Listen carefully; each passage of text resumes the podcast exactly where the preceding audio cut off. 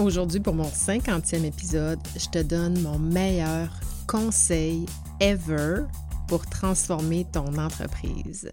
Reste donc jusqu'à la fin si tu veux le savoir. Bring me the next shiny new thing. Bienvenue dans mon univers.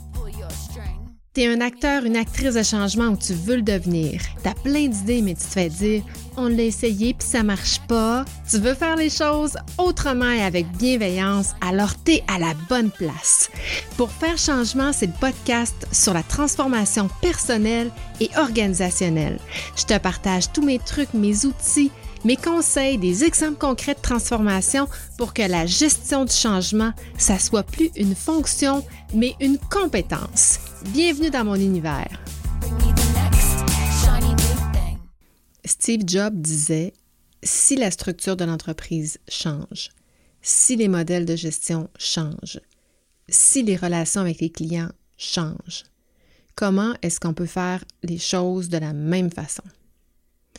Bonne question. Moi, je trouve que c'est très pertinent comme question. D'ailleurs, euh, j'écoutais euh, une formation sur le site de l'Ordre euh, des CRHA récemment.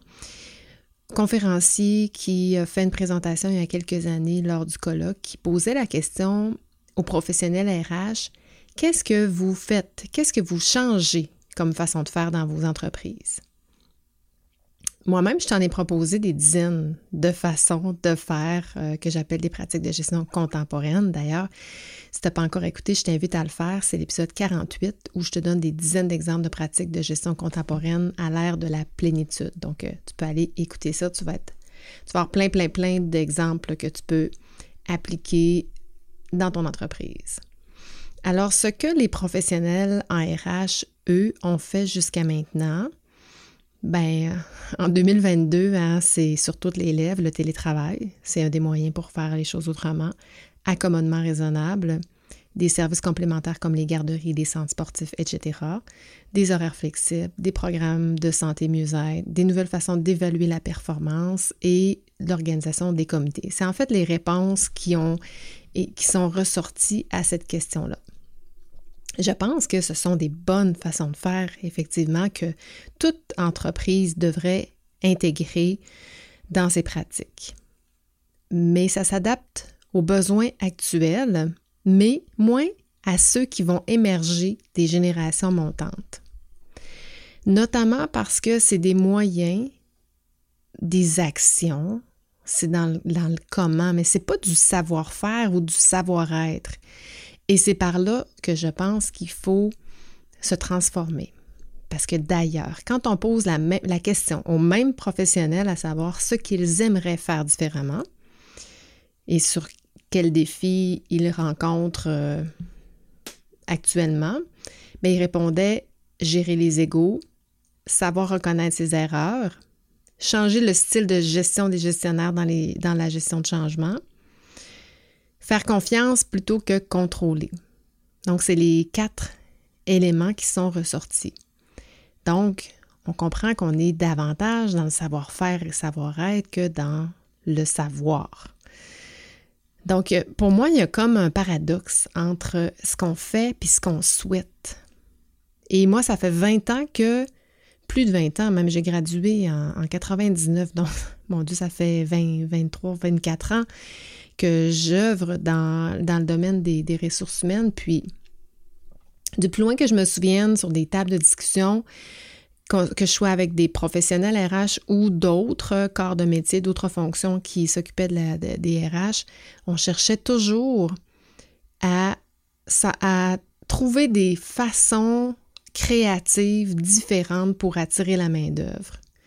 Là, on est rendu loin. On a des tables de baby-foot, des, des, machines à drape, j'en parle souvent.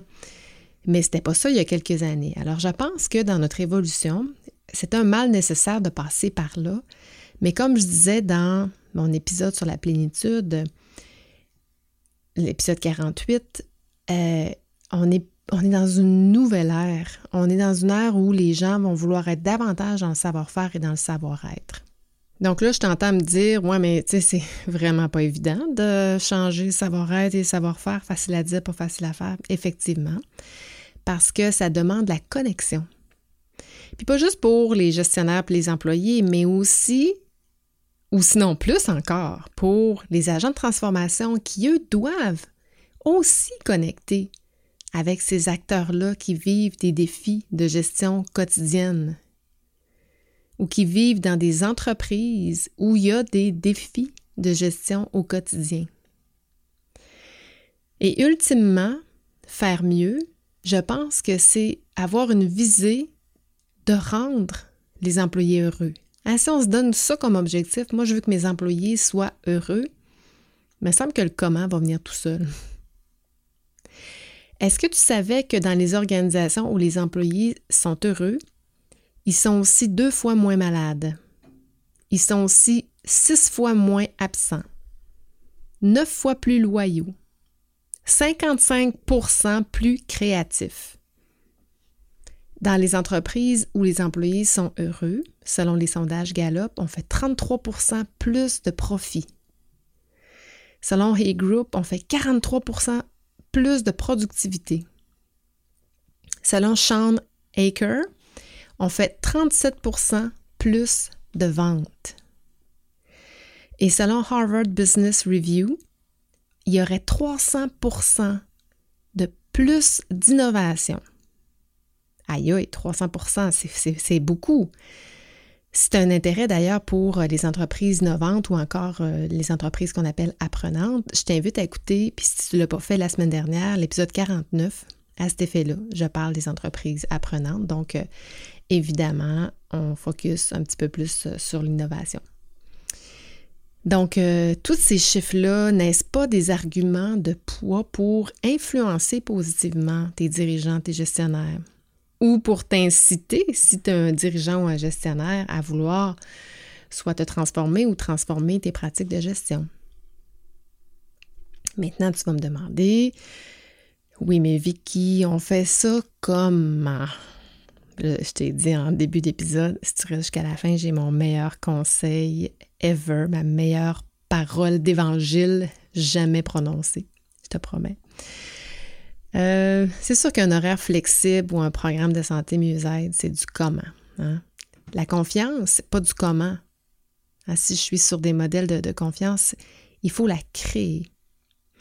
Et le comment, c'est pas juste de mettre des choses en place, c'est d'être différent, c'est d'être différent. On parle maintenant de, de responsabilité sociale en entreprise si tu as déjà entendu parler de la RSA, il y a une certification d'ailleurs qui s'offre.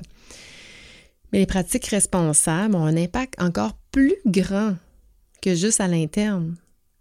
Ça a un impact aussi sur la société, à l'externe de l'entreprise. Ça a un impact sur la famille, sur les amis, sur l'économie. Parce que inévitablement, si je travaille sur le, le mieux-être, ben, les personnes qui sont plus heureuses vont être plus heureuses à la maison, moins stressées, plus de temps. Puis pas plus de temps en termes de, en fait, en termes de disponibilité de, temps, mais en termes de disponibilité mentale aussi, la charge mentale. Ça a un impact direct sur les enfants.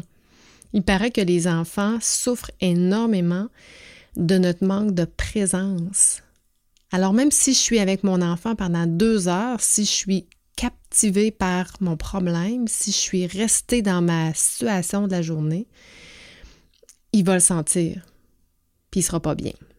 Alors, l'impact social, on doit le, on doit le considérer encore plus grand que seulement dans notre organisation. Puis je pense que comme société, on est, on est rendu là. Je t'ai parlé de la RSA, la certification.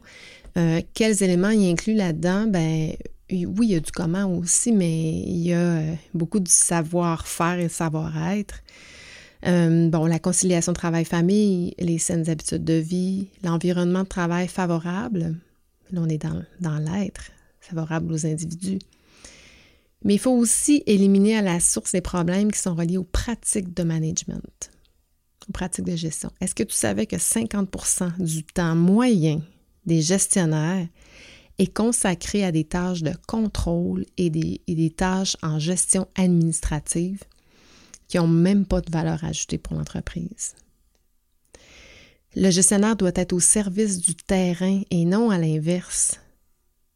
Puis attention, je sais pas si c'était. Ben, ben, en fait, tu n'as pas écouté, mais si tu as participé au webinaire, mais à partir de la semaine prochaine, je vais te, je vais te partager euh, euh, ces épisodes-là. Anne-Sophie nous partage une statistique qui dit que 42% des fonctions qui résistent au changement sont des cadres intermédiaires. Et c'est probablement le groupe qu'on doit le plus aider en les soutenant, en les impliquant, en les informant, en les écoutant. Il y a une belle parole d'évangile euh, dite par Richard Branson de Virgin qui dit Prends soin de ton employé et il s'occupera du reste. Ça dit tout. On ne peut pas motiver un employé, il faut créer des conditions idéales pour le faire. Donc, si tu es resté jusqu'ici, tu t'attends certainement à ce que je te donne le truc pour transformer ton entreprise. Alors écoute bien ceci. Tout comme Richard Branson, c'est ma parole d'évangile, le conseil le plus sage que je ne pourrai jamais donner. Le comment n'a pas d'importance. Il faut se demander pourquoi on veut faire les choses. Je recommence. Le comment n'a pas d'importance. Il faut se demander pourquoi on veut faire les choses. Et encore trop souvent, puis les réponses des professionnels RH le confirment, on veut savoir comment faire les choses. Mais le pourquoi précède le comment. Et si ton entreprise est une entreprise de comment, ben, il faut shifter en mode pourquoi. Il faut qu'on arrête de demander comment et il faut poser la question pourquoi. J'en parle d'ailleurs dans ma formation La méthode V, je partage plein d'outils pour y arriver, notamment la théorie U, qui est une méthode. Euh, bon, est-ce que c'est scientifique ou pratique ou, ou, ou spirituel, je ne sais pas, mais qui nous permet vraiment de venir comprendre pourquoi on fait les choses de cette façon-là. C'est ça qui nous aide à se transformer. Les liens vont être dans mes... Tu vas tout trouver ça dans les notes d'épisode. Donc, il n'y a pas de modèle, il n'y a pas de recette, parce que toutes les entreprises sont uniques, sont différentes, ont des ingrédients différents. Et partons aussi avec le principe que celui qui fait, sait. S'il fait la job, il sait quoi faire. C'est sûr. Ça va nous aider à faire davantage confiance.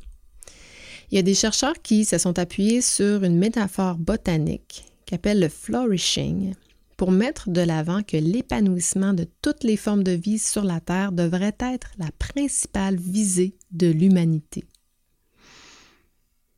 Aïe aïe. C'est assez, euh, assez spirituel, mais en fait, les entreprises peuvent jouer un rôle d'importance en fonction des objectifs qu'elles se donnent. Mais pas juste, comme je disais tout à l'heure, à l'interne, mais aussi à l'externe. C'est ce qui s'appelle aussi de, du management responsable ou de la responsabilité sociale ou du développement durable. On s'en va vers là, guys. On n'a pas le choix. Il faut s'adapter. La société demande ça. Les générations montantes s'en vont vers là. Ils n'ont pas le même thinking. Il faut s'adapter. Donc, il y a quatre euh, façons de voir les choses. Il y a certaines entreprises qui vont décider de bien réussir économiquement, ce qu'on appelle le do well. Mais il y a d'autres entreprises qui veulent causer le moins de dommages possible, vont décider de bien faire les choses, mais avec moins, mais mieux, plus, de façon plus efficiente. Donc, do well while doing less harm. D'autres encore vont se concentrer sur le développement durable et veulent réussir tout en apportant du bien. Donc, do well and do some good. Et finalement, il y a les entreprises épanouies qui ont comme objectif de faire du bien pour réussir. Donc, do good to do well. Maintenant, quel objectif est-ce que tu veux mettre de l'avant? que tu te donnes pour ton entreprise? Moi, personnellement, même avec ma petite structure, ce que j'ai réalisé, parce que je me pensais à côté de ça, mais non. Moi, je veux contribuer à la société. Donc, je veux définitivement faire du bien pour réussir. Et la pérennité financière, la performance financière sera une conséquence et non un objectif. En fait, j'espère planter avec mon contenu, avec mes interventions, des graines pour que la société se sente bien et que les entreprises se sentent mieux, performent mieux. Donc voilà pour aujourd'hui. J'espère que ça t'a plu. J'espère surtout que ça va pousser encore plus tes réflexions. Si t'aimes ça avoir des conseils, des trucs pour te faire réfléchir, ben manque pas les deux prochains épisodes. J'en ai parlé il y a quelques minutes euh, d'Anne-Sophie Michel, mais je te partage avec Anne-Sophie Michel, Vincent Fournier et Josiane Villeneuve les quatre meilleurs conseils et les quatre pires actions à poser en gestion du changement. Parce que c'est bien beau vouloir changer nos façons de faire, puis modifier nos façons d'être, etc. Mais il faut aussi gérer les changements que ça amène dans les organisations. Sur ce, ben, je te dis à la semaine prochaine. Ciao, ciao.